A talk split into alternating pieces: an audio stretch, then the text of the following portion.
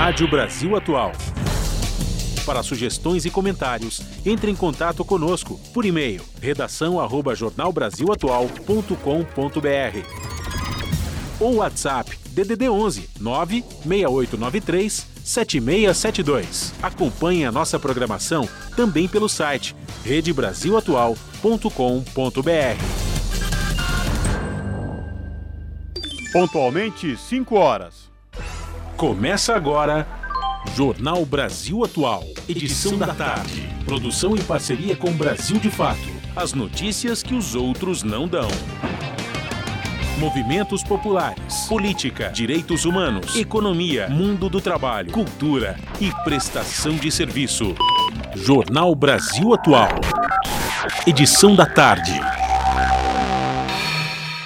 Olá, hoje é quarta-feira, 9 de novembro de 2022. O Jornal Brasil Atual, edição da tarde, começa agora comigo, Cosmo Silva, e com Juliana Almeida. E estas são as manchetes de hoje. Morre aos 77 anos Gal Costa, gracinha fatal, suave transgressora. Cantora foi a voz de todas as gerações desde os anos de 1960. Gal havia passado por cirurgia recentemente. Em Brasília, para a transição, Lula encontra Lira, Pacheco, Moraes e Rosa Weber nesta quarta. Equipe de transição terá, ao todo, 31 grupos técnicos de trabalho proposta de alteração no orçamento de 2023 deve ser discutida entre Lula e presidentes do Senado e Câmara.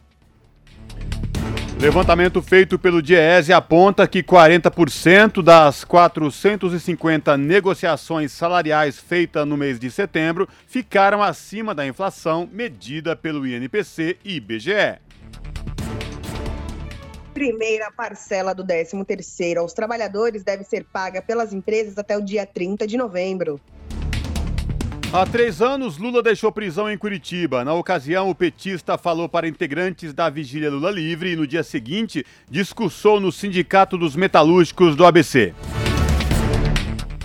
Comissão de Assuntos Sociais do Senado aprovou a destinação de mais de 9 bilhões de reais do, do, para o setor no orçamento de 2023.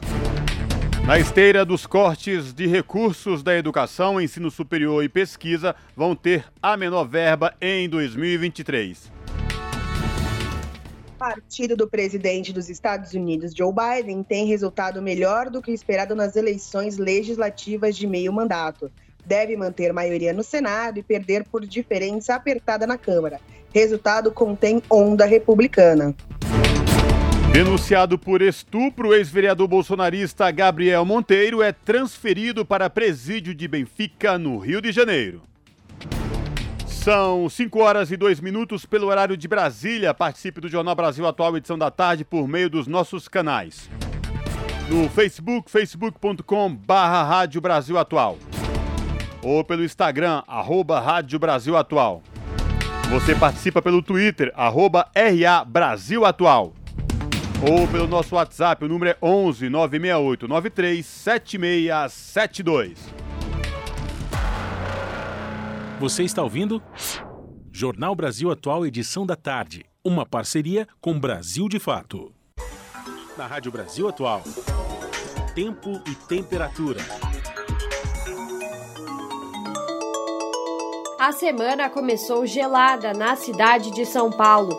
A tarde desta segunda-feira é de friozinho e céu nublado. Os termômetros marcam 17 graus agora. Para a noite, a temperatura cai mais um pouco e pode chegar aos 12 graus durante a madrugada. Não há previsão de chuva no período.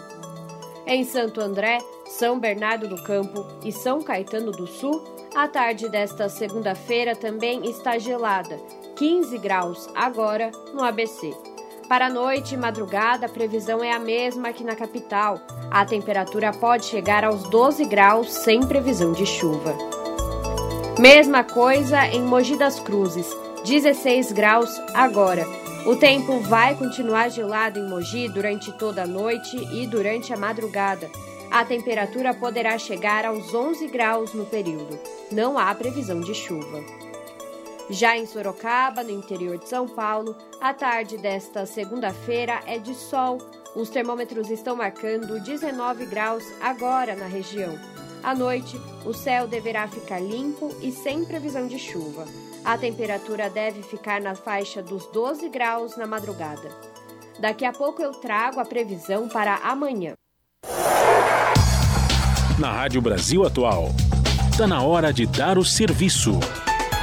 São 5 horas e 5 minutos. Vamos saber a situação do trânsito na cidade de São Paulo nesta quarta-feira. A CT, que é a Companhia de Engenharia de Tráfego aqui da capital, informa que neste momento são 47 quilômetros de lentidão em toda a capital paulista. As regiões que apresentam maiores índices de lentidão sul com 15 quilômetros e norte com 12 quilômetros respectivamente. Trânsito aqui na Avenida Paulista, por enquanto, tranquilo nos dois sentidos, tanto da Consolação como do Paraíso. Lembrando aos motoristas que hoje, por conta do rodízio municipal, não podem circular no centro expandido veículos com placa finais 5 e 6. O metrô da cidade de São Paulo informa que todas as linhas operam com situação de tranquilidade para os passageiros, sem nenhuma intercorrência, e esta mesma situação se repete nos trens da CPTM, que é a Companhia Paulista de Trens Metropolitanos, que atende a capital e grande São Paulo, incluindo o ABC Paulista. Já quem pretende pegar as rodovias agora, sentido Baixada Santista, a rodovia Anchieta, trânsito tá lento, muito lento depois do trecho de serra chegando lá em Cubatão. Quem sobe para São Paulo ou ABC Paulista também pela Anchieta, na chegada à capital ao Planalto, o trânsito é lento. Já quem vai para a Baixada Santista pela rodovia dos imigrantes, o trânsito é, é, tranquilo neste momento, sem nenhuma intercorrência, com boa visibilidade, inclusive no trecho de serra. A imigrantes, quem sobe da Baixada rumo ao ABC e à capital, trânsito segue tranquilo, porém, na chegada à capital e na, no, no entroncamento para a ligação com o ABC Paulista, o trânsito nesse momento é muito lento, mas com boa visibilidade no trecho de serra.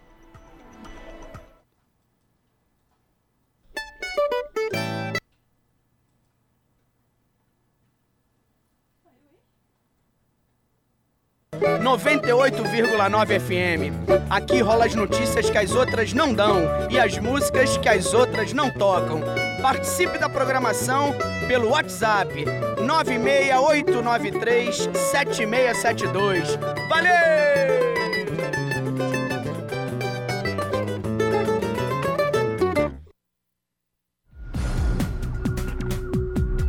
São 5 horas e 7 minutos. Gal Costa, uma das maiores cantoras do Brasil, morreu hoje aos 77 anos. A informação foi confirmada pela assessoria da cantora na tarde desta quarta-feira. Ela havia passado, ela havia dado uma pausa em shows após passar por uma cirurgia para retirar um nódulo na fossa nasal direita. Maria da Graça Costa Pena Burgos nasceu em 26 de setembro de 1945 em Salvador e foi a voz de clássicos da MPB como Baby, Meu Nome é Gal, Chuva de Prata, Meu Bem, Meu Mal, Pérola Negra e Barato Total. Foram 57 anos de carreira iniciada em 1965, quando a cantora apresentou músicas inéditas de Caetano e Gilberto Gil. E o nosso contato agora no Jornal da Rádio Brasil Atual é com o Vitor Nuzzi, o Vitor Nuzzi, que é repórter do portal da Rede Brasil Atual, redebrasilatual.com.br. Olá, Vitor, tudo bem? Prazer falar contigo, seja bem-vindo, meu amigo. Olá, Cosmo, boa tarde, prazer em falar com você também e com os ouvintes. Vitor, quarta-feira, 9 de novembro de 2022, o Brasil acordou com a notícia muito triste hoje, é isso mesmo? Triste, né? Triste para música, triste para arte, triste para o país inteiro, né? É é, com a morte da Gal Costa, é, essa notícia súbita que a gente recebeu de manhã, é, aos 77 anos, né, uma das grandes vozes brasileiras, né, do país de grandes cantoras, né, Cosmo, é, vai, vai embora a Gal Costa exatamente 40 anos depois de outra das nossas grandes vozes que foi da Elis Regina. Pois é, Vitor, todo mundo falando, as mídias sociais, redes sociais todas destacando aí, não com destaque positivo, mas enfim, lembrando da partida da Gal Costa. Agora, pegou muita gente de surpresa, porque aparentemente ninguém sabia que a Gal Costa estava com alguma enfermidade. É isso mesmo? O que você pode falar pra gente? Ela fez uma cirurgia é, recentemente, Cosmo, e inclusive, inclusive por causa disso cancelou é, compromissos. Ela estava fazendo temporada, né, já desde faz praticamente um ano, uma temporada de um show chamado As, As Várias Pontas de uma Estrela. Né, ela passou por uma cirurgia para retirar um nódulo no nariz, mas e aí cancelou todos os compromissos, né? Mas ninguém tinha ideia né, do, do estado de saúde, né? Tanto que até agora a causa ou causas da morte não foram confirmadas, né? O que a gente sabe é que teve essa cirurgia não faz muito tempo e que fez com que ela cancelasse, né, suspendesse turnê, suspendesse todos os compromissos, mas ninguém tinha ideia do que, do que realmente estava acontecendo. Muitos, inclusive, Vitor, destacam que a, a maior e melhor voz intérprete no Brasil. Queria te ouvir sobre isso também. O que você pode falar para a gente? Destaques aí da carreira da Gal Costa para os nossos ouvintes, Vitor. É, essa questão da, da, da, melhor cantora sempre vai ser né, uma questão muito de, de, de, opinião, né, Cosmo, né? Mas o Brasil, como eu falei no começo, o Brasil é um país de grandes cantoras, né? fala da Gal Costa e, e falou deles Regina, que, que morreu há 40 anos, em 1982, né? Mas temos Elisete, temos uma infinidade, né, Cosmo? O, mesmo na nova geração, a, a Mônica Salmazo, a Nausete, Selmar, tem tantas cantoras excepcionais no Brasil, né? E, mas certamente, né, para alguns, a Gal foi a, a grande cantora brasileira, é, eu acho que ela foi, no pós-Elis principalmente, né, mas ela foi uma porta-voz, né? A Gal Costa participou de todos os movimentos, né? Ela sempre esteve antenada com, com os movimentos, ela, desde que ela começou lá em 1964. Primeiro, ela esteve muito identificada com o movimento tropicalista. Né? Ela participa do LP Tropicalia, é, cantando duas faixas. A faixa mais conhecida até hoje é Baby, do Caetano, né? E depois, quando Gilberto Gil e o Caetano foram forçados pela ditadura a deixar o país, ficar exilados em Londres, a Gal Costa foi uma espécie de porta-voz deles aqui no Brasil, cantando shows, se posicionando, cantando as músicas deles aqui. É, também se transformou nesse período numa uma espécie de, de, de musa né, do, do na, na, no auge do movimento da contracultura, sem nunca deixar de se posicionar politicamente, né? É, ela não precisou levantar bandeiras, né? Mas ela sempre foi muito, é, muito firme nas suas, nas suas posições, né? E deixa né, mais de 40 discos, né, Cosmo? E, e com uma, uma infinidade de, de sucessos, de interpretações marcantes, e certamente cada ouvinte vai ter a, a sua preferida. Vitor, eu li hoje, inclusive, zapeando aí portais de notícias, declarações de artistas, jornalistas que falaram sobre a morte da Gal Costa hoje, que ela, inclusive, nos últimos 10 anos, 15 anos, havia se reinventado e tinha ganhado aí uma legião de jovens para o seu, seu repertório. Queria te ouvir sobre essa questão também, Vitor.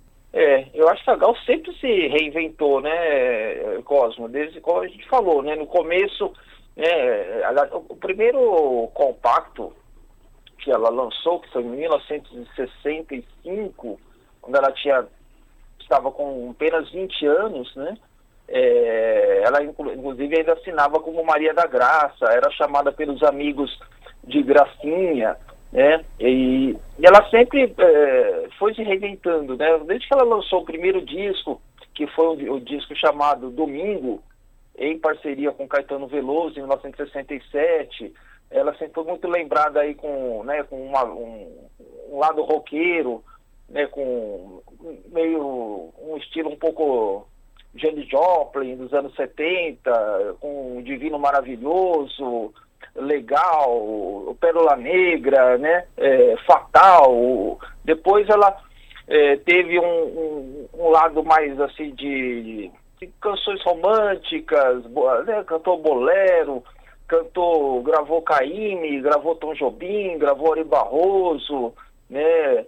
Então ela teve esse lado roqueiro, também teve um lado festivo, né? Quem, quem, vai, quem não vai lembrar do, do Festa do Interior, aí a, a, uma fase talvez mais romântica, mas é, com lua de prata, um dia de domingo, enfim, Cosmo, olha, a, a Gal é muito plural, né? Ela, é, o que você imaginar, ela gravou, né? E acho que era, acho que por isso que ela sempre manteve essa sintonia com, com o público, né? Ela, é, ela continuou sendo a Gal é, tropical, né? Vamos dizer assim, mas também assumiu esse lado diva que, que foi dado a ela, né? Então, ela, ao mesmo tempo que ela tem um canto muito suave, né, uma voz como o João Marcelo Bosco lhe falou hoje, né, foi um presente, a voz foi um presente da natureza para a própria Gal e para nós, né, os ouvintes, né, e o João Marcelo Bosco, vamos lembrar, né, que é, é filho da Elis Regina, então ele sabe do que está falando. É, então, ao mesmo tempo que ela tinha essa voz suave, ela também tinha essa, essa voz também muito arrebatadora em interpretações pegam a gente, né, com, com muita força, como Vaca Profana. É, é, a cantora de Vaca Profana, mas também é, é a cantora de Força Estranha, né? São, é, são duas músicas muito diferentes, mas é a mesma cantora, o que mostra a, a pluralidade do canto da Gal Costa. Uma grande perda hoje para a música, para a cultura brasileira essa notícia da morte da Gal Costa. Eu reforço aí o convite para os nossos ouvintes aqui do Jornal da Rádio Brasil Atual, edição da tarde, acessarem o portal da Rede Brasil Atual, redebrasilatual.com.br e conferir essa reportagem aí sobre a Gal Costa, seus sucessos, enfim, a gente lamenta muito porque realmente é um dia muito triste para a nossa cultura e para a nossa música brasileira. Vitor, obrigado por falar com a gente, se cuide e até uma próxima oportunidade, viu, meu amigo? Abraço. Obrigado, Cosmo. Um abraço para você também e para os ouvintes. Falamos aqui com o Vitor Nuzzi, no Jornal Brasil Atual. Esse é o Jornal Brasil Atual, edição da tarde. Uma parceria com Brasil de Fato. São 5 horas e 16 minutos. O ex-senador e ex-deputado federal Benedito Lira afirma que apoio dado a Jair Bolsonaro por ele e pelo filho Arthur Lira não é obstáculo para, não é obstáculo para que o presidente da Câmara dos Deputados agora feche uma aliança com Luiz Inácio Lula da Silva. Abre aspas. Rapaz, olha é o seguinte, você em política tem que ter um lado. Ele, Arthur Lira, era um aliado de Bolsonaro como presidente da Câmara. Logicamente, isso ajudou muito o município aqui. Eu sou prefeito e nós ficamos com o Bolsonaro. Terminou a eleição, acabou. Vamos pensar no futuro, fecha aspas. Disse, disse de Benedito em entrevista por telefone ao jornal Folha de São Paulo. Ele hoje é prefeito de Barra de São Miguel, em Alagoas. Arthur Lira e o presidente eleito tiveram uma, um primeiro encontro nesta quarta-feira em Brasília. O presidente da Câmara é um dos principais líderes do Centrão, foi eleito para o comando da Casa Legislativa em 2021 com apoio de Bolsonaro e fez uma gestão bastante alinhada ao Palácio do Planalto. Ele foi também responsável pela aprovação do pacote eleitoral gestado para alavancar a candidatura de Bolsonaro. São 5 horas e 18 minutos. O presidente nacional do MDB, deputado federal Baleia Rossi, do MDB de São Paulo, anunciou nesta quarta-feira novos nomes da legenda que vão integrar o governo de transição do presidente eleito Luiz Inácio Lula da Silva, do PT. O MDB indicou para compor o Conselho Político da Transição os senadores Renan Calheiros, do MDB de Alagoas, e Jader Barbalho, do MDB do Pará. Também foi indicado o ex-governador do Rio Grande do Sul, Germano Rigoto, que vai atuar na área da Indústria e Comércio. Rigoto foi o coordenador do plano de governo da presidenciável MDBista Simone Tebet, que terminou em terceiro lugar na disputa e depois se tornou importante nome da campanha de Lula no segundo turno. A senadora MDBista Simone Tebet, do Mato Grosso, já havia sido confirmada pelo vice-presidente eleito Geraldo Alckmin como integrante da equipe de transição. Ela será uma das coordenadoras da área de assistência social. Aliás, Simone Tebet, do Mato Grosso do Sul. São 5 horas e 19 minutos. Proposta de alteração no orçamento de 2023 deve ser discutida entre Lula e presidentes do Senado e da Câmara. A reportagem é de Silvia Munato, da Rádio Câmara. Após encontro com o vice-presidente eleito Geraldo Alckmin na noite desta terça-feira, o presidente da Comissão Mista de Orçamento, deputado Celso Sabino, do União do Pará, disse que o governo eleito deve decidir em breve qual é a melhor proposta legislativa para alterar o orçamento de 2023. De acordo com o deputado Paulo Pimenta, do PT do Rio Grande do Sul, que também estava na reunião, é muito importante, primeiro, que o presidente eleito Luiz Inácio Lula da Silva se encontre nessa quarta com os presidentes do Senado, o senador Rodrigo Pacheco, e da Câmara, Arthur Lira. Na semana passada, foi anunciada uma proposta de emenda à Constituição, chamada de PEC da Transição, para autorizar despesas acima do teto de gastos. Mas também está sendo avaliada a edição de medida provisória e o envio de projetos de créditos extraordinários. O senador Marcelo Castro, do MDB do Piauí, relator do orçamento, disse que a prioridade é o Auxílio Brasil de 600 reais, mais 150 reais por filho menor de seis anos. Mas citou ainda serviços de saúde e investimentos. Geraldo Alckmin explicou que obra parada custa caro e que o investimento público atrai o um investimento privado. O vice-presidente eleito, que já esteve com Arthur Lira e Rodrigo Pacheco, destacou a boa vontade de todos os atores políticos. Com a experiência que tive parlamentar, quero destacar o espírito público Aqui ninguém conversou nada que não fosse o interesse exclusivo uh, da população, nas duas casas, tanto aqui quanto no, no Senado Federal. Agora é questão de dias a gente amadurecer para poder conjuntamente apresentar boas propostas. O deputado Paulo Pimenta criticou a discussão de propostas que aumentem ainda mais as despesas ou reduzam as receitas sem ser de maneira emergencial. Ele criticou, por exemplo, a análise de projeto que busca aumentar o teto de faturamento para as empresas que podem ser enquadradas no Simples, um mecanismo simplificado de pagamento de impostos. Na segunda-feira, o vice-líder do governo, deputado José Medeiros, do PL de Mato Grosso, disse que a autorização para Auxílio Brasil de 600 reais a partir de janeiro não deverá encontrar resistências. Isso aí já estava precificado, né? Eu creio que isso aí deve passar com tranquilidade, né?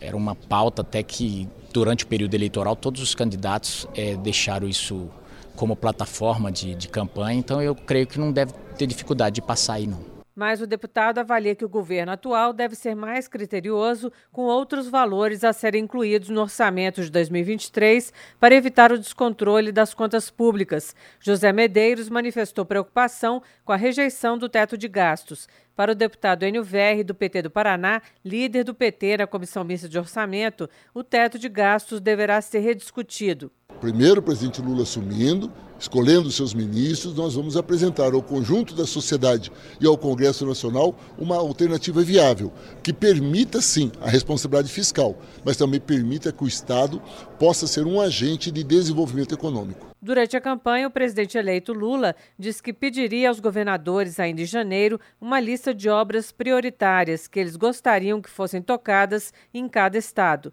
Da Rádio Câmara de Brasília, Silvia Minhato. São 5 horas e 22 minutos. Geraldo Alckmin anuncia equipe de transição com 31 núcleos. Lula encontra Lira e Pacheco nesta quarta. O grupo irá trabalhar diretamente de Brasília. O governo eleito tenta emplacar PEC da transição. Com reportagem de Cristiane Sampaio, a locução é de Douglas Matos, do Brasil de Fato. Com a chegada a Brasília marcada para ocorrer na noite desta terça-feira, dia 8, o presidente eleito Luiz Inácio Lula da Silva, do PT, vai se reunir na manhã desta quarta com o presidente do Senado, Rodrigo Pacheco, do PSD, e à tarde com o líder da Câmara dos Deputados, Arthur Lira, do PP. O objetivo é negociar pontos relacionados ao orçamento de 2023. A rota de Lula vai incluir ainda encontros com a presidenta do Supremo Tribunal Federal, Rosa Weber, e o presidente do Tribunal Superior Eleitoral, Alexandre de Moraes. Na paralela, outras agendas políticas continuam sob costura. O relator do orçamento, o senador Marcelo Castro, do MDB, recebe coordenadores da equipe de transição do novo governo também nesta quarta para tratar da chamada PEC da transição. A medida vem sendo articulada pelo PT para tentar garantir valores não previstos na proposta do governo Bolsonaro para o ano que vem.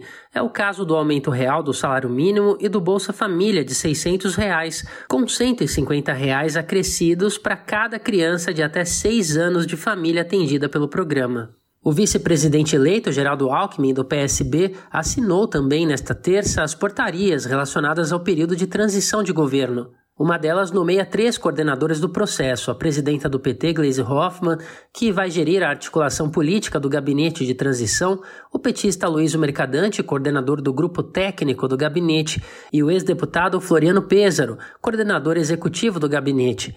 Outra portaria cria uma espécie de conselho político que vai reunir lideranças de siglas integrantes da coligação que elegeu Lula como presidente e de outras legendas. O grupo terá como membros Gleisi Hoffmann do PT, Carlos Siqueira do PSB, Daniel Tourinho do Agir, Felipe Espírito Santo do PROS, Antônio Brito do PSD, Guilherme Ítalo do Avante, Jefferson Coriteac do Solidariedade, José Luiz Pena do PV, Juliano Medeiros do PSOL, Luciana Santos do PCdoB, Wesley Diógenes da Rede e Volney Queiroz do PDT.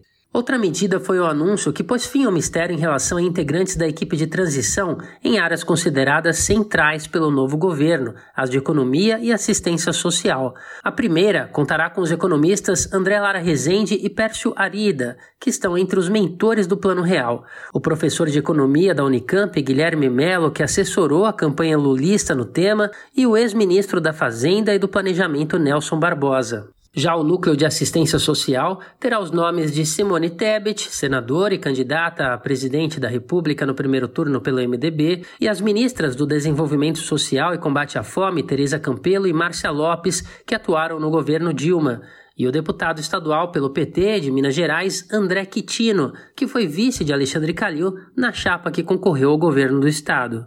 Durante o anúncio, Geraldo Alckmin afirmou que o trabalho deve durar 50 dias. Da Rádio Brasil de Fato, com reportagem de Cristiane Sampaio em Brasília. Locução: Douglas Matos. São 5 horas e 26 minutos.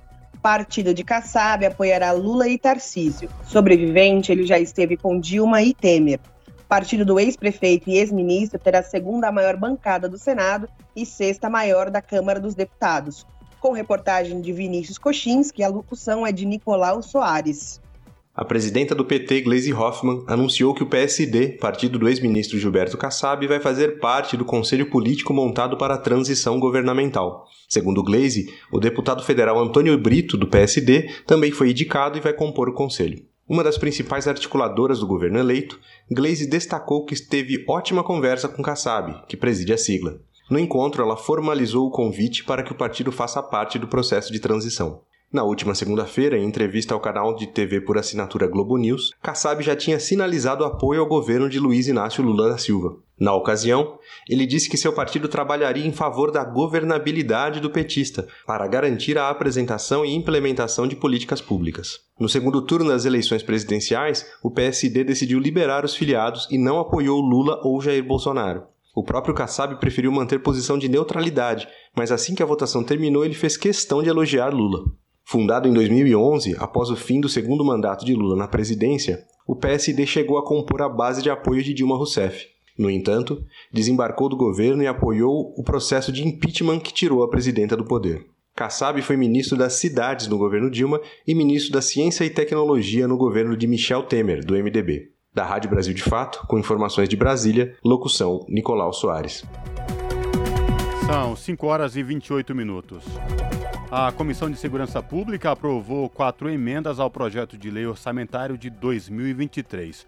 Os senadores decidiram destinar 200 milhões para o combate à criminalidade, ao Fundo Antidrogas, às ações de inteligência penitenciária e para o programa Proteção do Direito à Vida do Ministério da Mulher, da Família e dos Direitos Humanos. A reportagem é de Carol Teixeira, da Rádio Senado. Os integrantes da Comissão de Segurança Pública aprovaram as sugestões de investimento no Orçamento Geral da União de 2023. Os senadores destinaram 200 milhões para o desenvolvimento de políticas de segurança pública, prevenção e enfrentamento à criminalidade. O mesmo valor será repassado para o aprimoramento do Sistema Penitenciário Nacional e incentivo ao desenvolvimento da inteligência penitenciária. Os senadores também sugeriram repasse de outros 200 milhões para o Fundo Nacional Antidrogas e de igual montante para o programa Proteção do Direito à Vida do Ministério da Mulher, da Família e dos Direitos Humanos. Exatamente pelo fato de a Comissão de Segurança Pública dispor de um valor fixo, os senadores rejeitaram um pedido do Exército para destinar recursos para a implantação do Sistema Integrado de Monitoramento de Fronteiras, SISFRON. Os senadores Alci Lucas, do PSDB do Distrito Federal, pondera que o valor de 200 milhões para o combate à criminalidade foi o possível. 200 milhões já dá para comprar muitos equipamentos para modernizar né, a questão da segurança, questão da científica, né, de segurança pública. Então já é um avanço, trabalhando para implementar isso no orçamento. A senadora Zenaide Maia, do PROS do Rio Grande do Norte, comemorou o reforço orçamentário para ajudar na proteção dos mais ameaçados. Foi muito importante aprovar essa emenda na Comissão de Segurança Pública, porque ela garante recursos para a proteção de testemunhas, defensores dos direitos humanos e outras pessoas ameaçadas de morte. As emendas aprovadas pela comissão serão encaminhadas para análise da Comissão Mista de Orçamento, sob a supervisão de Érica Christian, da Rádio Senado, Carol Teixeira. São 5 horas. 30 minutos. A Comissão de Assuntos Sociais aprovou a destinação de mais de 9 bilhões de reais para o setor no orçamento de 2023. O maior beneficiário será o Fundo Nacional de Saúde, que vai receber 5,7 bilhões de reais. A reportagem é de Roberto Fragoso, da Rádio Nacional.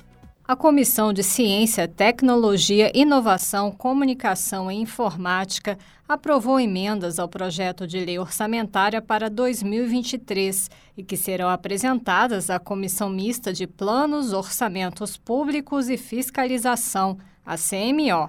Segundo o presidente do colegiado e relator das emendas, senador Rodrigo Cunha, do União de Alagoas, foram apresentadas 88 emendas mas explicou que, pelas regras, a comissão está sujeita ao limite de até oito emendas de despesa à proposta orçamentária para 2023, sendo quatro de apropriação, que incluem ou acrescentam valores ao orçamento, e quatro de remanejamento. Rodrigo Cunha apontou os critérios utilizados para a escolha das emendas que existe uma significativa limitação para o atendimento das propostas de emendas apresentadas pelos senadores e senadoras. Haja vista que essa comissão está sujeita ao limite de oito emendas de despesa ao PELOA 2023, sendo quatro de apropriação e quatro de remanejamento. Em vista das restrições regimentais, procuramos, em nosso parecer, acolher as emendas que albergassem o maior número possível dos parlamentares dessa comissão, ao mesmo tempo que versam sobre o tema e ações de grande interesse nacional. Rodrigo Cunha não acolheu nenhuma emenda de remanejamento, mas acatou quatro de apropriação, que direcionam recursos para projetos de inclusão digital e de desenvolvimento de tecnologias para prevenção e tratamento de câncer. Contemplamos emendas que favorecem as ações de tecnologias, inovação e desenvolvimento sustentável, ao apoio a iniciativas e projetos de inclusão digital, ao fomento a projetos de pesquisa e desenvolvimento científico, ao fomento a pesquisa e desenvolvimento voltados à inovação, à tecnologia digital e ao processo produtivo e ao apoio a projetos de tecnologias ampliadas, especialmente relacionadas à prevenção, diagnóstico e tratamento de câncer. O Ministério da Ciência e Tecnologia vai receber três emendas. Uma de 200 milhões de reais será destinada para fomento à pesquisa e desenvolvimento voltados à inovação, a tecnologias digitais e ao processo produtivo. Outros 100 milhões deverão impulsionar projetos de pesquisa e desenvolvimento científico. A terceira emenda, de 200 milhões, vai para apoio a projetos de tecnologias aplicadas na prevenção, diagnóstico e tratamento de câncer. Já o Ministério das Comunicações contará com 300 milhões de reais para apoio a iniciativas e projetos de inclusão digital em nível nacional. As sugestões agora serão analisadas pela CMO. Da Rádio Senado, Regina Pinheiro. São 5 horas e 34 minutos. A Comissão de Assuntos Sociais aprovou a destinação de mais de 9 bilhões de reais para o setor no orçamento de 2023. O maior beneficiário será o Fundo Nacional de Saúde, que vai receber 5 bilhões de reais. A reportagem é de Roberto Fragoso, da Rádio Senado. Dos 9 bilhões e 200 milhões de reais que a Comissão de Assuntos Sociais definiu no orçamento de 2023, 5,700 serão concedidos ao Fundo Nacional de Saúde. A maior parte vai para a rede primária de atenção à saúde, que faz o primeiro atendimento à população. 3 bilhões e meio vão cobrir as despesas já programadas para cumprir as metas atuais e 200 milhões serão acrescentados a esse valor. Outra parte de 2 bilhões será usada na atenção especializada em saúde, responsável pelos procedimentos de média e alta complexidade. 3 bilhões e meio de reais vão para o Fundo Nacional de Assistência Social para financiar as ações do Sistema Único de Assistência Social, o SUAS, que coordena a previdência e os auxílios assistenciais. A relatora Nilda Gondim, do MDB da Paraíba, lamentou que a comissão não possa atender às mais de 200 sugestões apresentadas pelos senadores percebe-se um sério descompasso entre o número de sugestões e a quantidade máxima de emendas que esta comissão poderá apresentar. Dentro dessa circunstância, com o objetivo de atender o maior número possível de sugestões, todas de igual inegável mérito, nosso estudo contemplou semelhança verificada entre as que propunham aplicações dentro da mesma ação orçamentária de forma a proceder à aglutinação das propostas. Zenaide Maia, do PROS do Rio Grande do Norte, que é médica, elogiou a destinação dos recursos para a saúde básica, que é focada na prevenção e no diagnóstico de doenças antes que se agravem. Quem faz a prevenção é a saúde primária. É quem vacina, é quem faz o pré-natal, a saúde primária. É quem tem o programa de hipertensão, diabetes que a gente sabe que é a prevenção. Se a gente tiver uma saúde primária funcionando, claro que a gente precisa da saúde terciária, secundária, mas a primária é quem dá o tom. Os senadores realocaram ainda recursos da Fundação Oswaldo Cruz, a Fiocruz, para investimento em pesquisa e inovação em saúde. O dinheiro vai sair de investimentos em esgoto e saneamento. As emendas serão analisadas agora pela Comissão Mista de Orçamento. Da Rádio Senado, Roberto Fragoso. Você está ouvindo? Jornal Brasil Atual, edição da tarde. Uma parceria com Brasil de Fato. São 5 horas e 36 minutos. Um dia depois das eleições legislativas de meio mandato dos Estados Unidos, ainda não está claro se os democratas ou se os republicanos controlarão o Congresso do país. Os resultados iniciais, divulgados na manhã desta quarta-feira, vem indicando uma disputa mais apertada do que a esperada entre os dois partidos, o que contraria também a onda vermelha projetada por analistas, que pode inviabilizar a segunda metade do governo do presidente democrata Joe Biden. De acordo com as projeções da agência de notícias Associated Press, até o momento no Senado, democratas ganharam uma cadeira e estão com 46 assentos confirmados enquanto os republicanos perderam uma e estão com 47 cadeiras. Ainda faltam quatro para serem definidas. Para obter maioria, os republicanos precisam de 51 assentos, enquanto os democratas podem liderar com 50. Isso porque, em caso de empate, o vice-presidente dos Estados Unidos tem o voto decisivo. E, atualmente, a vice-presidente dos Estados Unidos é a democrata Kamala Harris.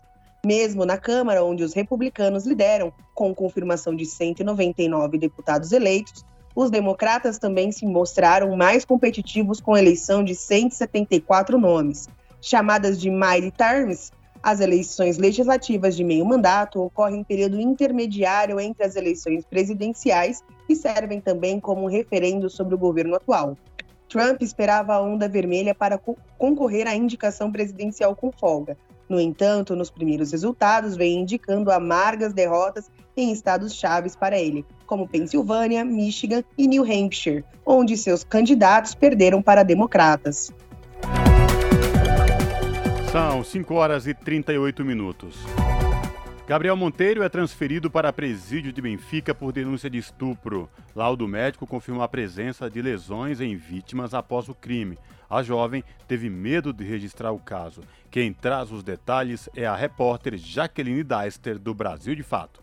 O ex-vereador Gabriel Monteiro foi transferido nesta terça-feira para o presídio de Benfica, na zona norte do Rio de Janeiro.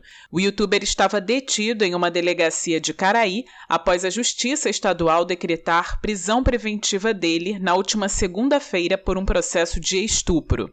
O caso que o parlamentar responde teria acontecido já após a divulgação de outras denúncias contra ele. Uma estudante de 23 anos afirmou ter sido estuprada por Monteiro na casa de um amigo no Joá, na zona sul do Rio.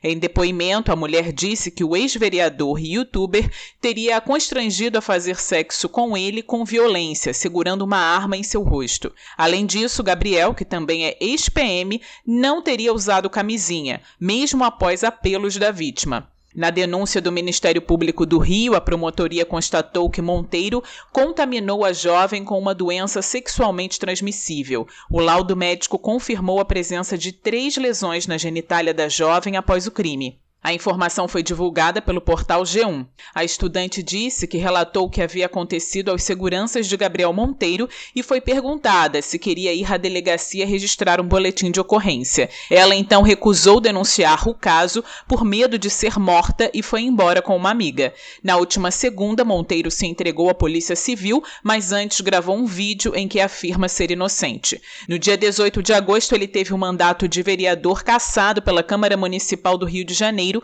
por denúncias como abuso de autoridade, assédio sexual e estupro. O placar da votação foi de 48 a favor da cassação e dois votos contra. Do Rio de Janeiro, da Rádio Brasil de Fato, Jaqueline Deister. São 5 horas e 40 minutos. Sérgio Moro é recebido com protesto na Assembleia Legislativa do Paraná senador eleito fez pronunciamento na Alep a convite do líder da bancada do União Brasil. Quem traz os detalhes é a repórter Liam Bianchini. O senador eleito Sérgio Moro foi recebido com protestos na Assembleia Legislativa do Paraná nesta segunda. O ex-juiz e ex-ministro esteve na casa para fazer um pronunciamento a convite do deputado Luiz Fernando Guerra, líder da bancada do União Brasil na Alep. Também esteve presente o deputado federal eleito e ex-promotor Deltan Dallagnol. Quando Moro foi chamado para subir no púlpito, gritos de protesto tomaram conta do plenário. Abre aspas, vergonha do poder judiciário, fecha aspas, e abre aspas, o Lula venceu, apesar de tudo, fecha aspas, foram algumas das frases ouvidas. Moro aguardou os protestos terminarem em silêncio em uma fala de pouco mais de 10 minutos, fez longos cumprimentos a colegas de partido e exaltou o União Brasil. Em ato falho, ele disse que o partido não vai colocar os interesses da população à frente dos interesses próprios da legenda. Ainda em tom de exaltação do próprio partido, o ex-juiz da Lava Jato e ex-ministro de Bolsonaro disse que o União Brasil se tornou uma força política que não pode ser ignorada. Sem citar o nome do presidente eleito Luiz Inácio Lula da Silva, Moro disse que a mudança no governo federal representa abre aspas, um desafio importante, fecha aspas. De Curitiba, no Paraná, para a Rádio Brasil de Fato, Lia Bianchini. São 5 horas e 42 minutos.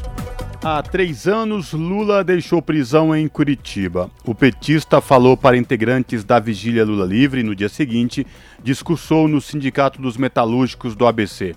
Com reportagem de Felipe Mendes, a locução é de Sara Fernandes, do Brasil de Fato. Há três anos, em 8 de novembro de 2019, o presidente eleito Luiz Inácio Lula da Silva deixava a sede da Polícia Federal em Curitiba após 580 dias preso. Ele foi beneficiado por decisão do STF, o Supremo Tribunal Federal, que derrubou a prisão de condenados em segunda instância. Ao sair, agradeceu o apoio dos integrantes da vigília Lula Livre que o acompanharam durante todo o tempo de encarceramento. No dia seguinte, fez um discurso histórico na sede do Sindicato dos Metalúrgicos do ABC, em São Bernardo do Campo, em São Paulo. O Brasil de Fato relembra trechos da fala do agora presidente eleito. Na ocasião, ele não era sequer elegível. Lula dedicou parte do seu discurso ao ex-juiz Sérgio Moro e ao então procurador da República Deltan Dallagnol, integrantes da Operação Lava Jato. Desde que foi decretada a prisão, Lula decidiu que não fugiria para o exterior e que se entregaria até que a sua inocência fosse provada. Eu poderia ter ido a uma embaixada, eu poderia ter ido a um outro país, mas eu tomei a decisão de ir lá, porque eu preciso provar que o juiz Moro não era juiz, era um canalha que estava me julgando. eu precisava provar que o Dallagnol não representa o Ministério Público, que é uma instituição séria. O Dallagnol montou uma quadrilha com a força-tarefa da Lava Jato, inclusive para roubar dinheiro da Petrobras e das empreiteiras. E eu tinha certeza que os delegados que fizeram inquérito contra mim mentiram em cada palavra que escreveram. Quando deixou a prisão, Lula não era considerado elegível. Apesar de ter sido solto, a decisão da época não anulava os processos. No discurso no Sindicato dos Metalúrgicos, Lula deixou claro que sua luta, a partir dali, seria para mostrar a parcialidade do então ministro de Jair Bolsonaro. Olha, nós ainda não ganhamos nada. Porque o que nós queremos agora é que seja julgado um habeas corpus que nós demos entrada no Supremo Tribunal Federal, anulando todos os processos feitos contra mim. Porque agora já existe argumento suficiente para provar. E falo isso sem nenhum rancor. O Moro é mentiroso. O Delayol é mentiroso. Não é por causa da Intercept, é por causa do que eles escreveram na minha defesa. Tudo que o Intercept está falando agora já está escrito na minha defesa há quatro anos atrás. E só tem uma explicação para que eles façam esse processo. Foi para me tirar da disputa eleitoral.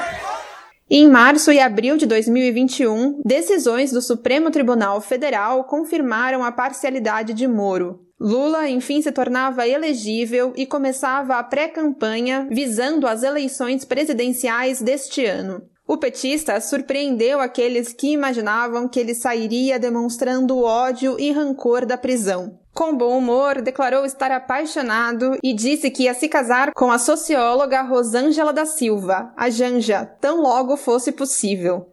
E eu quero dizer para vocês que aos 74 anos de idade, eu não tenho o direito de ter ódio mais no meu coração. Não tenho. Eu, na verdade, não sabia que eu ia me apaixonar aos 74 anos de idade. Então, agora que eu tô com 74 anos de idade, energia de 30 e tesão de mais ou menos 20 anos, eu não tenho. Não tenho por que ficar nervoso.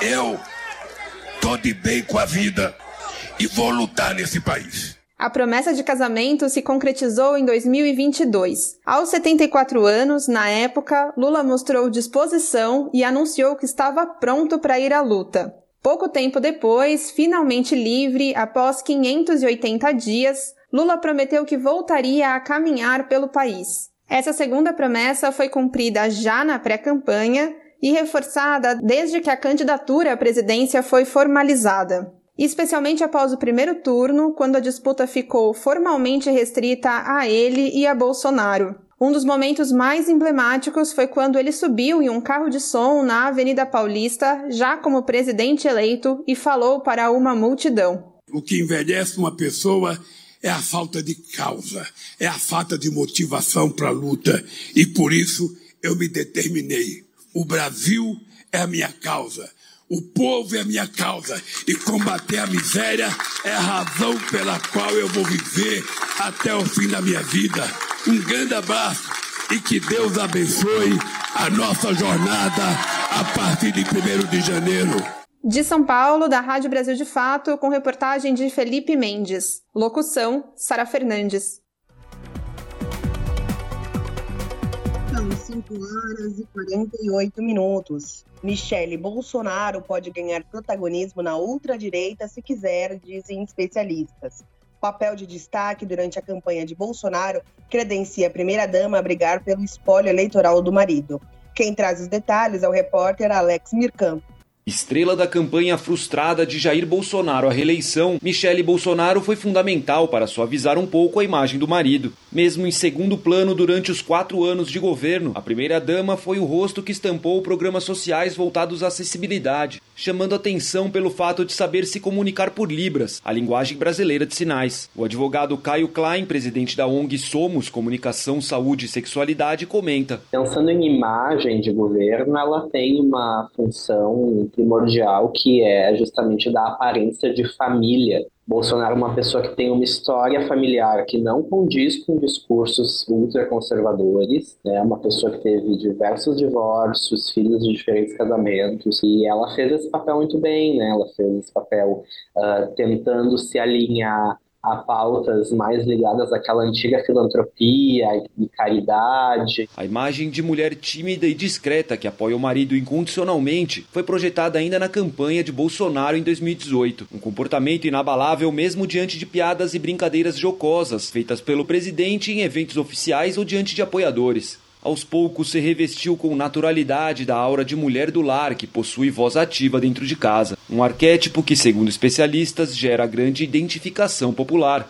É o que explica o cientista político Vinícius do Vale, diretor do Observatório Evangélico e autor do livro Entre a Religião e o Lulismo. O que ela oferece é essa imagem de mulher exemplar e mulher de fé. E eu acho que há uma identificação com ela, inclusive pelas falhas do Bolsonaro. Várias mulheres evangélicas vivem a situação que a Michelle vive de ser convertida, mas não tem caso um marido convertido. E, uh, dentro disso, atuar a levar o marido por um bom caminho. Peça-chave em uma narrativa fomentada por um governo em constante campanha eleitoral, Michele conseguiu tornar mais palatável a simbiose entre política e religião. Sem a mesma estridência de Bolsonaro, conseguiu surfar na onda do anticomunismo e da defesa de valores pretensamente cristãos, quase um complemento ao papel exercido pela ex-ministra e senadora eleita Damares Alves, sua amiga desde quando ambas eram assessoras no Congresso Nacional. Embora tenha se provado popular, suas ambições políticas ainda são incertas, conforme salienta Rodrigo Lentes, professor de ciência política na Universidade de Brasília. Eu acredito que ela vai ficar muito ligada a Damares, que é, na verdade, o nome, né?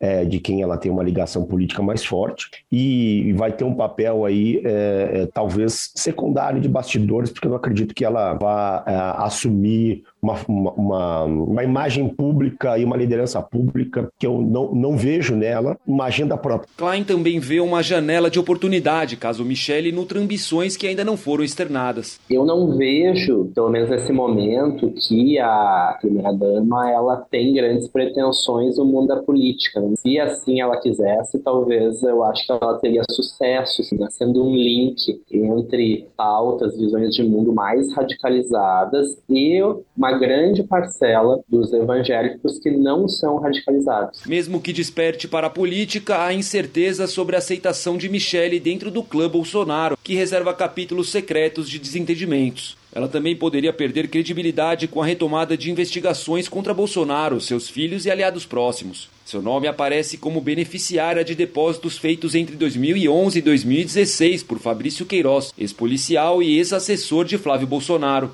Uma confluência de fatores que poderia reservar a Michele o mesmo destino de ex-aliados de Bolsonaro. Vinícius do Vale especula. Caso haja mesmo uma crise familiar, seja com os filhos do Bolsonaro, seja com ele próprio, quebra um pouco essa imagem de mulher, de família, de mulher exemplar. E o bolsonarismo certamente usaria uma ruptura com o presidente como argumento para dizer que ela traiu o presidente no sentido político mesmo, não conjugal. Essa questão de como que vai ficar o papel dela e a ligação dela com os Bolsonaro, eu acho que não está ainda totalmente uh, esclarecida. De Brasília para a Rádio Brasil de Fato, Alex Mirkan.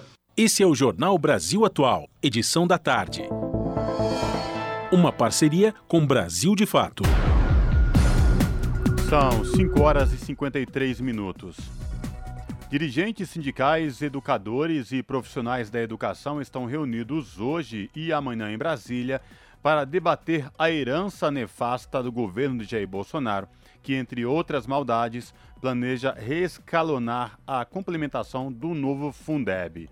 Assim, o Fundo de Manutenção e Desenvolvimento da Educação Básica Permanente está entre os principais desafios da educação pública em debate no seminário promovido pela Confederação Nacional dos Trabalhadores em Educação, que é a CNT. De acordo com o presidente da entidade, Heleno Araújo, o encontro tem a importância que o momento atual no Brasil exige. Afinal, o Fundeb traz a valorização dos profissionais da educação e contribui com a educação pública do país. Nesses dois dias, os participantes discutirão o financiamento da educação pública no Brasil, com contextualização histórica, e outro à luz da legislação do Fundeb. São 5 horas e 54 minutos.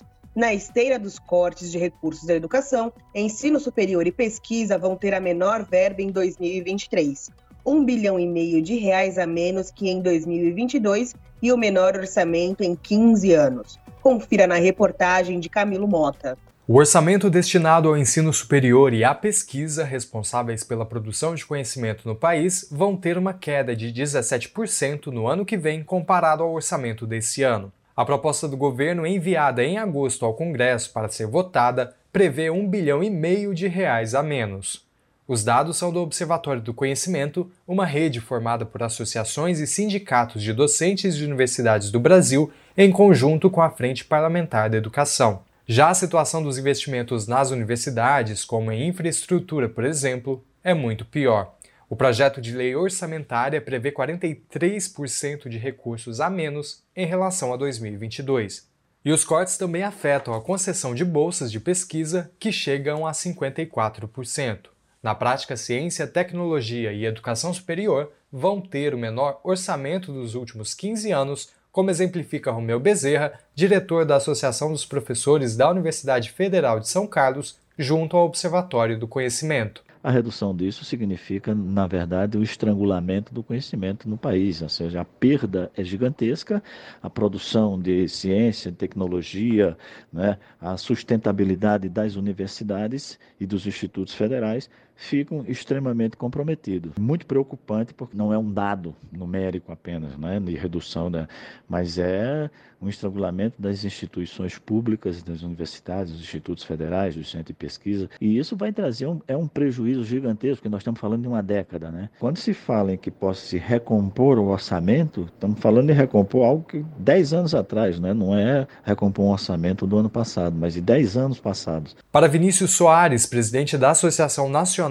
de Pós-Graduandos, os cortes preocupam e colocam em xeque a ciência, mas mais do que isso, o desenvolvimento do país. A gente vê com muita preocupação né, esse orçamento que o Bolsonaro ele mandou para o Congresso Nacional para ser aprovado, porque ele vem no, no caminho de continuar cortes na educação superior. As bolsas de estudos hoje estão desvalorizadas há quase 10 anos. Agora, em março do ano que vem, a gente completa 10 anos sem reajuste das bolsas. E com isso, elas já perderam 75% do seu valor. Então, hoje, essas bolsas não estão sendo atrativas para a gente atrair novos talentos para ciência e tecnologia.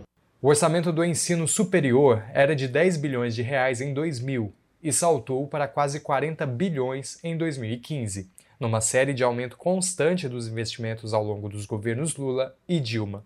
Após aquele ano, porém, os recursos foram sendo reduzidos. A Frente Parlamentar Mista da Educação busca manter os valores de 2019 quando eram destinados 25 bilhões de reais, considerados o mínimo para manter o funcionamento do ensino. O deputado Israel Batista, presidente da Frente da Educação, vê os cortes com preocupação e afirma que as justificativas para a redução dos recursos são claras. A frente está é, bastante preocupada com esses dados porque eles representam o impacto na ponta, representa dificuldade de acesso ao ensino superior, para estudantes que precisam do auxílio estudantil. A fuga de cérebros representa o desinteresse da juventude brasileira pela pesquisa. É uma questão de priorização. Nós estamos numa disputa de orçamento e ah, até aqui o governo tem demonstrado que a sua opção não é pela educação, ou seja, a educação está sempre relegada a um segundo plano. É, se você observar desde o início do governo do presidente Bolsonaro, nós temos uma sequência de cortes que demonstra uma falta de priorização para o ensino no Brasil. Enquanto os cortes continuam, o futuro do país segue ameaçado, como pontua Vinícius. Isso faz com que a gente perca talentos para a nossa ciência e tecnologia, né? E aí isso pode ser muito grave para o país, não apenas no presente, mas a médio e longo prazo, porque a gente está falando de é, uma produção científica, e a produção científica ela tem capacidade de retomar o desenvolvimento brasileiro. Né? O deputado prevê a possibilidade de retomada dos valores de 2019 já para o ano que vem. Estamos buscando que haja uma recomposição para os patamares de 2019, que são patamares já bastante reduzidos e nós entendemos que esse investimento traz impacto positivo para as contas brasileiras a médio prazo. Então a previsão é que eh, essa, essa recomposição para os patamares de 2019 estejam previstas eh, na, no respiro orçamentário que a gente deve aprovar aqui na casa, provavelmente via PEC da transição. Camilo Mota, Rádio Brasil Atual e TVT. Rádio Brasil Atual. Para sugestões e comentários, entre em contato conosco por e-mail redação@jornalbrasilatual.com.br ou WhatsApp DDD 11 96893 7672. Acompanhe a nossa programação também pelo site redebrasilatual.com.br. 18 horas. Você está ouvindo? Jornal Brasil Atual, edição da tarde. Uma parceria com Brasil de Fato. Departamento Penitenciário Nacional aponta aumento de 75% de atividades educacionais nos presídios. As informações com Beatriz Albuquerque, da Rádio Nacional. 75% de aumento na oferta de atividades educacionais no sistema penitenciário brasileiro. Essa é uma das conclusões do levantamento de informações penitenciárias de junho de 2022 do Departamento Penitenciário Nacional. Além disso, houve um crescimento de 35% na quantidade de presos que exercem algum tipo de trabalho. Ainda de acordo com o levantamento, o número total de custodiados no Brasil em celas físicas é de quase 662 mil pessoas. Já em prisão domiciliar, esse número é de pouco mais de 175 mil. Os presos em celas físicas são aqueles que, mesmo tendo direito a sair para trabalhar e estudar, dormem nas penitenciárias. A atividade educacional entre os presos que usam tornozeleira eletrônica aumentou expressivamente, ultrapassando os 1.100%. A quantidade de custodiados que trabalham também cresceu. Todos esses dados foram comparados com os de dezembro de 2021. Também houve aumento na quantidade de presos em monitoração eletrônica e na quantidade de tornozeleiras eletrônicas. No levantamento estão disponíveis o número de custodiados no Brasil por unidade federativa, além de informações criminais, ações de reintegração social e saúde dos presos. Com a pesquisa, é possível fazer o comparativo com anos anteriores e resgatar dados disponíveis desde 2004. Todas as informações são fornecidas por gestores prisionais de todo o Brasil por meio de formulários do Sistema de Informações do Departamento Penitenciário Nacional, que são reunidos e validados antes da divulgação. Da Rádio Nacional em Brasília, Beatriz Albuquerque. São 6 horas e 2 minutos. A Subcomissão Temporária para Acompanhamento da Educação na Pandemia promoveu audiência pública com especialistas para discutir o orçamento da educação. A reportagem é de Regina Pinheiro, da Rádio Senado. Durante debate sobre orçamento da educação na Subcomissão Temporária para Acompanhamento da Educação na Pandemia, o presidente da Associação Nacional de Pesquisadores em Financiamento da Educação, FINEDUCA, Nelson Cardoso do Amaral, lembrou que a meta 20 do atual Plano Nacional de Educação, que tem validade até 2024, prevê uma ampliação do investimento público em educação para atingir a aplicação de pelo menos 10% do produto interno bruto PIB. Porém, Nelson Cardoso acredita que não será possível atingir esse número devido aos vários cortes no orçamento da educação, Para o presidente, o novo PNE deverá ser elaborado com base no atual, já que várias metas, principalmente a orçamentária, não foram atingidas. De 2016 para cá, são 0,2 pontos percentuais né, é, equivalentes do PIB em redução é, dos recursos de educação aqui no Brasil todo, somando estados, municípios e, e governo federal. É, é impossível a gente pensar que a gente vai conseguir atingir esse valor de, equivalente a 10% do PIB, que é praticamente dobrar né, os recursos da educação, até 2024. Então, por isso que eu ressaltei que o próximo PNE, obrigatoriamente, vai manter, vai ter que manter uma meta um, nesse estilo dessa meta 20. O consultor de orçamento e fiscalização financeira da Câmara dos Deputados, Cláudio Tano, explicou que a emenda constitucional 95 de 2016, que implementou o teto de gastos por 20 anos, restringiu o aumento da destinação de recursos para a educação, já que outros setores, como previdência, têm crescimento constante de despesas que possuem prioridade no orçamento. Cláudio Tano esclareceu que, pelas regras orçamentárias, um acréscimo de recursos em um determinado setor implica na redução do dinheiro destinado para outra área. Ele afirmou que, no período de vigência do teto de gastos, a educação no orçamento perdeu 74 bilhões de reais. Na elaboração e execução dos orçamentos, existem condicionantes que restringem demais as despesas no caso específico da educação.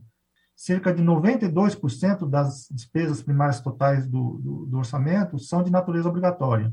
Além do que há um crescimento vegetativo anual, principalmente na Previdência, em que aumentos e progressões previstas em lei obrigam esse crescimento.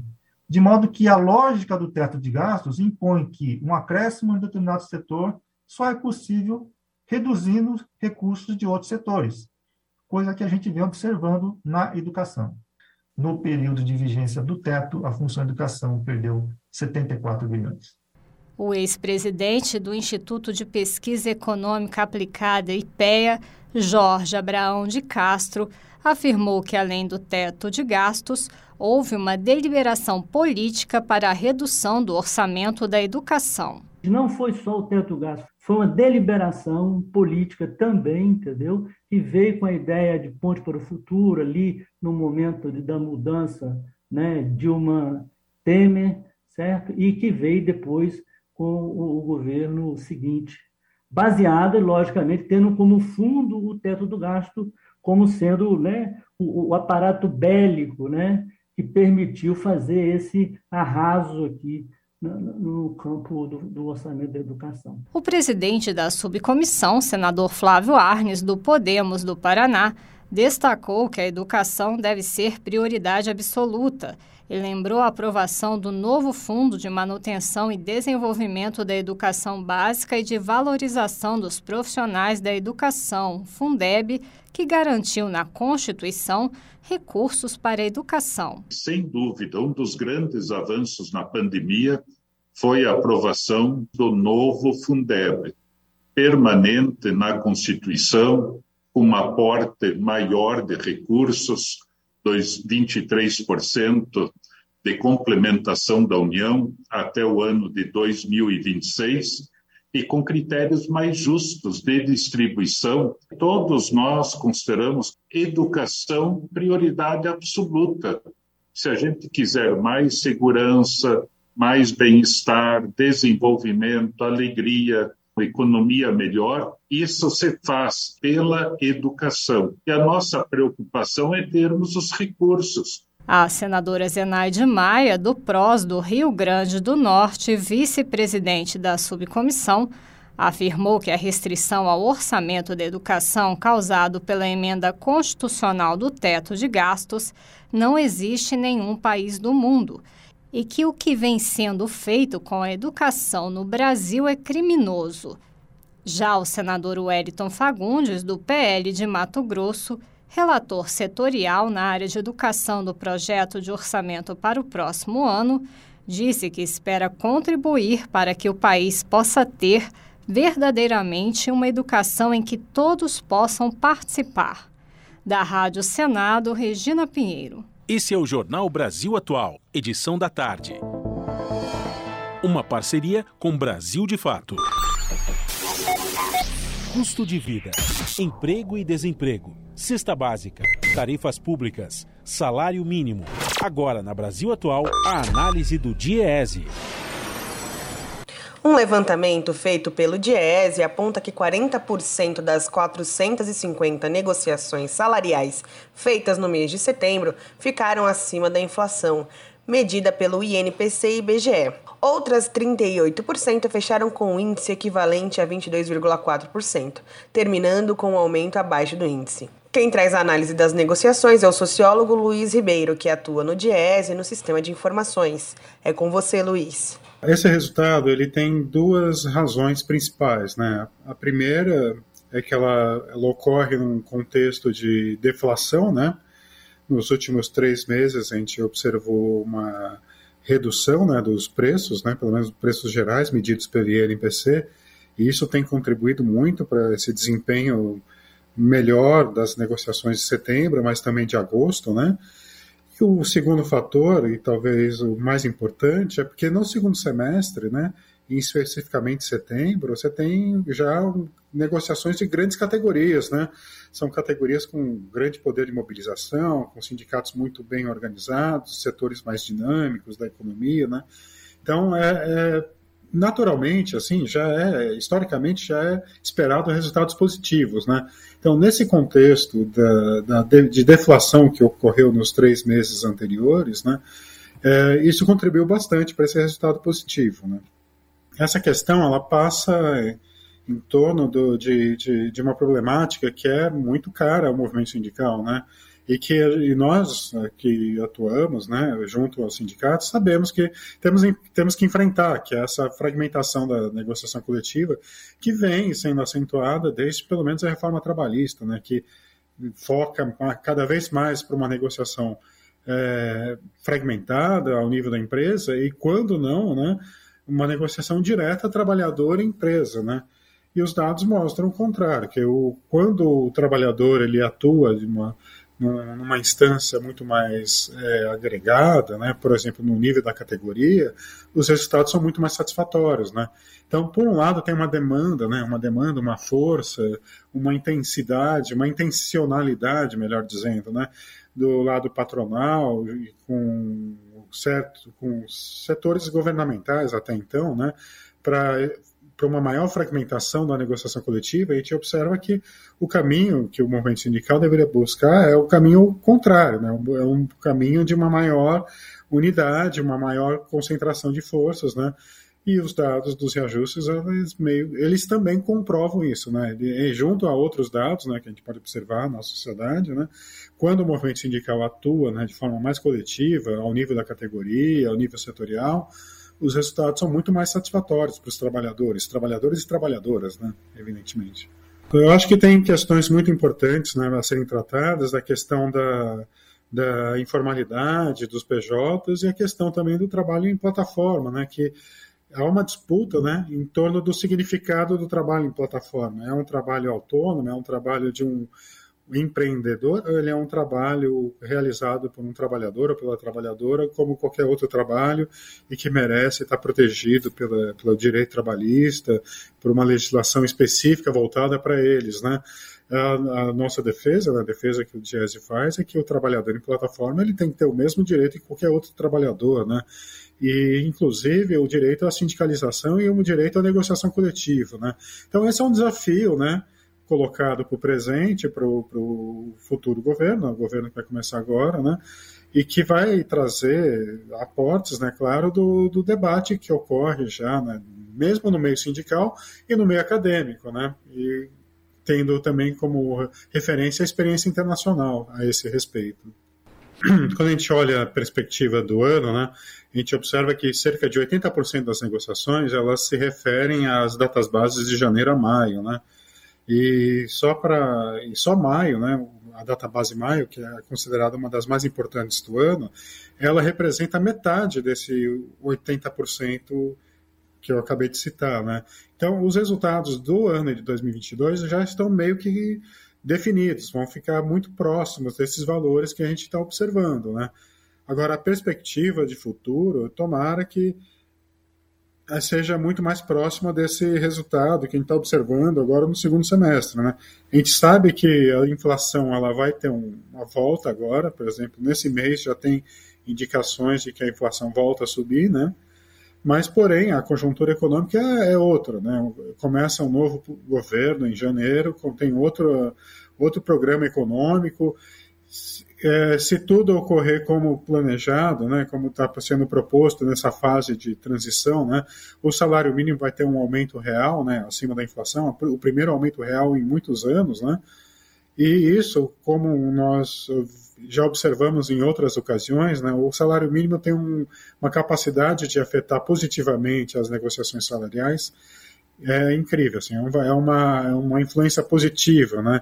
Então, ganhos reais no salário mínimo em janeiro muito provavelmente vão se refletir logo de imediato, assim, em ganhos reais, né? Mais categorias tendo ganhos reais. Então, a perspectiva do começo do ano, né? Eu sei que existe muita incerteza, né? Mas a, ah, tem algumas características meio alvissareiras. A gente acredita que vai ter resultados positivos, pelo menos nesse começo do ano de 2023.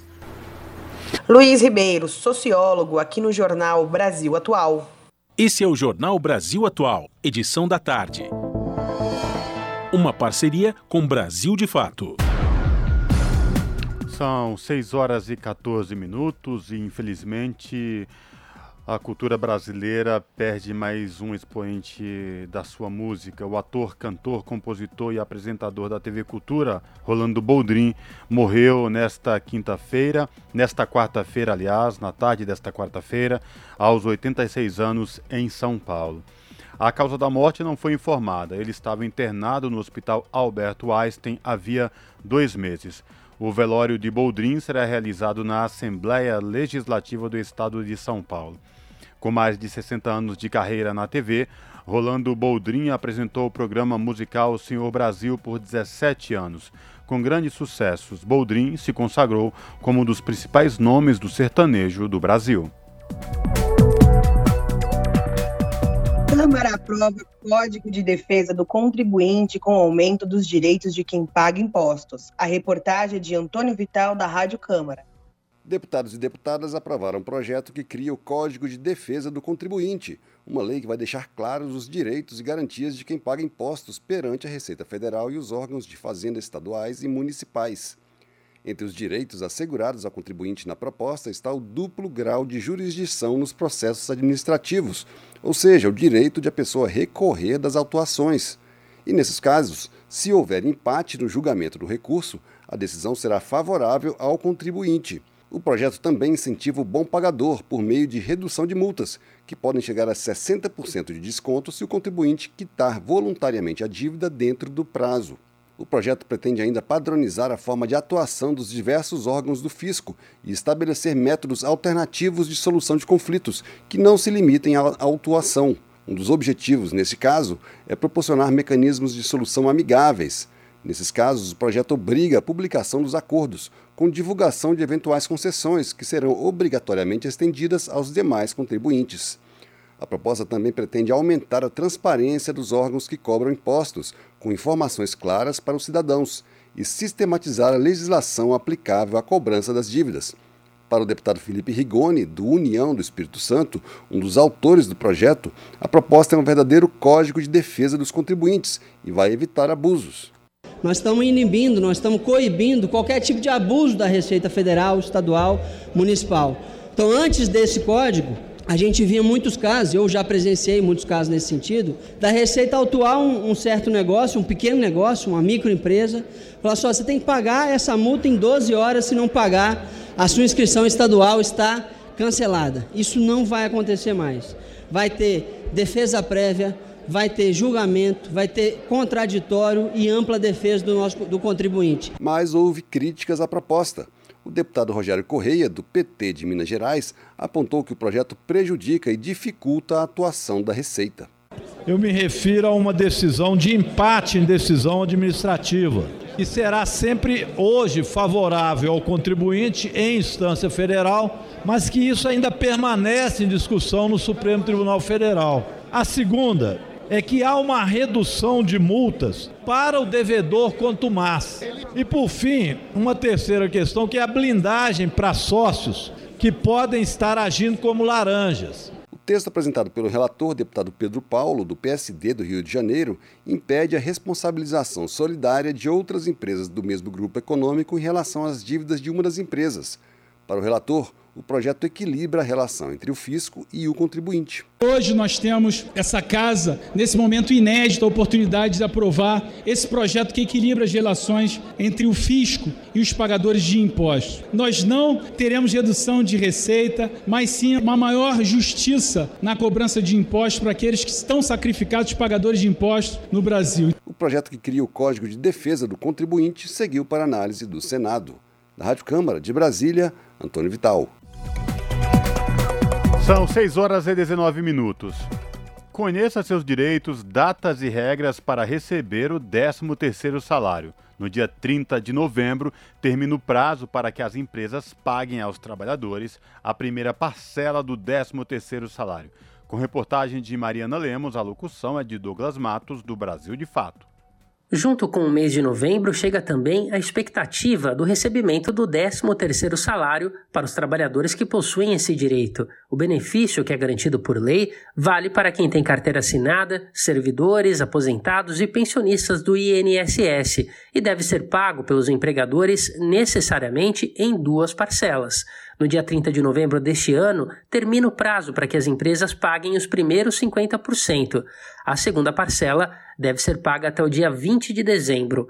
O cálculo para o recebimento do 13º é feito a partir da divisão do salário bruto do trabalhador por 12 meses. A partir daí, esse valor é multiplicado pelo número de meses trabalhados. Vale ressaltar que o trabalhador registrado possui direito ao 13º proporcional já a partir de 15 dias na empresa. Ou seja, se estiver registrado há mais de um ano, o valor do 13º será o integral que é recebido pelo trabalhador mensalmente. Mas se ele foi contratado, por exemplo, no mês de julho deste ano, o valor do 13º, então, será equivalente a seis meses trabalhados. O imposto de renda e o INSS são descontados só na segunda parcela. É importante estar atento porque o empregador que não respeitar os prazos para o pagamento das parcelas, assim como também quem efetuar o pagamento somente em uma parcela, está sujeito a multa. Caso você possua direito ao 13º salário e a sua empresa não fizer o pagamento, é possível realizar uma notificação no Ministério Público do Trabalho e também no sindicato da sua categoria. De São Paulo, da Rádio Brasil de Fato, com reportagem de Mariana Lemos. Locução: Douglas Matos. São 6 horas e 21 minutos. Câmara aprova crédito extraordinário de 27 bilhões de reais para pagamento do Auxílio Brasil e Auxílio Gás até o final do ano e prorrogação do Plano Nacional de Cultura por mais dois anos.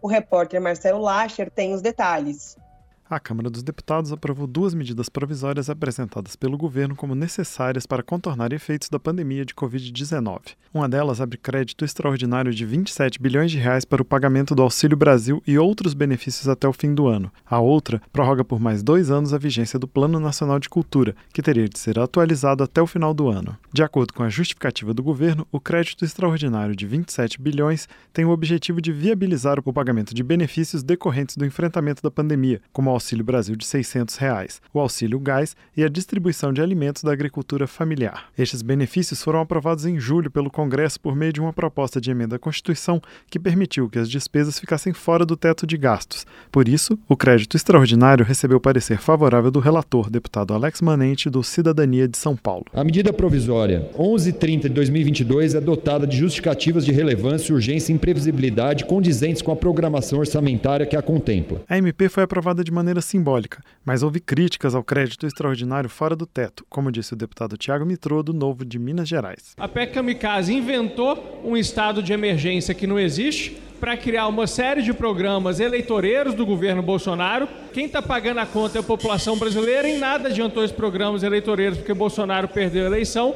E agora a gente está sendo aqui obrigado a fazer uma medida provisória de extensão de crédito extraordinário de quase 30 bi para dar conta dos programas eleitoreiros que foram criados na PEC Kamikaze. O plenário também ampliou de 12 para 14 anos a vigência do Plano Nacional de Cultura, aprovado em 2010 com validade de 10 anos. Ao final do prazo original, o plano foi prorrogado por mais dois anos em função da pandemia, que impediu a realização de conferências regionais necessárias para sua atualização. Agora, outra MP prorroga o prazo final por mais dois anos, como explicou o relator deputado general Peternelli do União de São Paulo. Ocorre que as condições que impediram a elaboração de um novo plano a vigia a partir de 2020 perduraram as restrições impostas pela pandemia inviabilizaram a realização de conferências que devem preceder a proposição do próximo Plano Nacional de Cultura. As duas medidas provisórias, a que prevê o crédito extraordinário de 27 bilhões de reais para o pagamento de benefícios sociais e a que prorroga o prazo do Plano Nacional de Cultura, seguiram para análise do Senado. Da Rádio Câmara de Brasília, com informações de Antônio Vital, Marcelo Larcher. Jornal Brasil Atual, edição da tarde, são 6 horas e 24 minutos. Especialistas cobram segurança jurídica para a ampliação do uso dos biosumos no Brasil.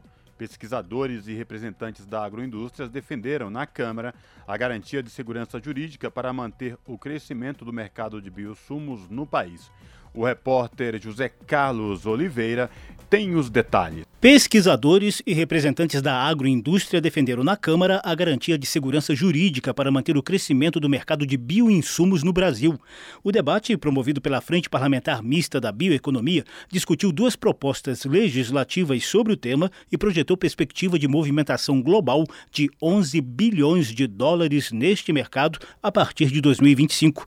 Os chamados bioinsumos são produtos de origem biológica usados no cultivo agrícola em substituição a defensivos químicos e agrotóxicos. Para o coordenador da Frente Parlamentar, deputado Paulo Ganimi, do Novo do Rio de Janeiro, avanços na legislação podem favorecer o ambiente de mercado. Acho que a gente tem aí oportunidades muito grandes para que esse setor se desenvolva e a gente tem que dar segurança jurídica para aqueles que atuam nesse setor. Aqueles que investem mas aqueles que produzem também e aqueles que consomem. A Confederação da Agricultura e Pecuária e a Frente Parlamentar da Agropecuária manifestaram apoio ao projeto de lei do deputado Zé Vitor, do PL de Minas Gerais, que está em fase final de análise na Comissão de Constituição e Justiça da Câmara. O texto divide os insumos biológicos de acordo com o risco para seres vivos. No entanto, ainda há dúvidas quanto às regras para a produção de bioinsumos nas propriedades para uso próprio, a chamada produção on-farm. A outra proposta sobre o tema está em análise no Senado. Com 40 anos de pesquisa sobre bioinsumos, o professor do Laboratório de Ecologia Microbiana da Universidade Estadual de Londrina, Galdino Andrade, deixou claro um dos principais entraves do setor. O registro do insumo, aqui está um grande gargalo, principalmente para as startups da forma é, a gente tem que diminuir o processo regulatório, porque ele é demorado, custoso e burocrático. Além de segurança jurídica, a Confederação Nacional da Indústria defendeu uma regulação que também leve em conta as seguranças ambiental, sanitária e econômica e a eficácia dos bioinsumos. Pesquisadora da Embrapa, Cristiane Amâncio, mostrou o permanente desafio do setor acadêmico para acompanhar o crescimento do mercado. Num intervalo de menos de 10 anos, nós saímos de uma realidade de 15 empresas cadastradas para a produção de bioinsumos para mais de 200, a demanda por conhecimento técnico cada vez aumentando mais, trazendo provocações para nós no ambiente acadêmico de pensar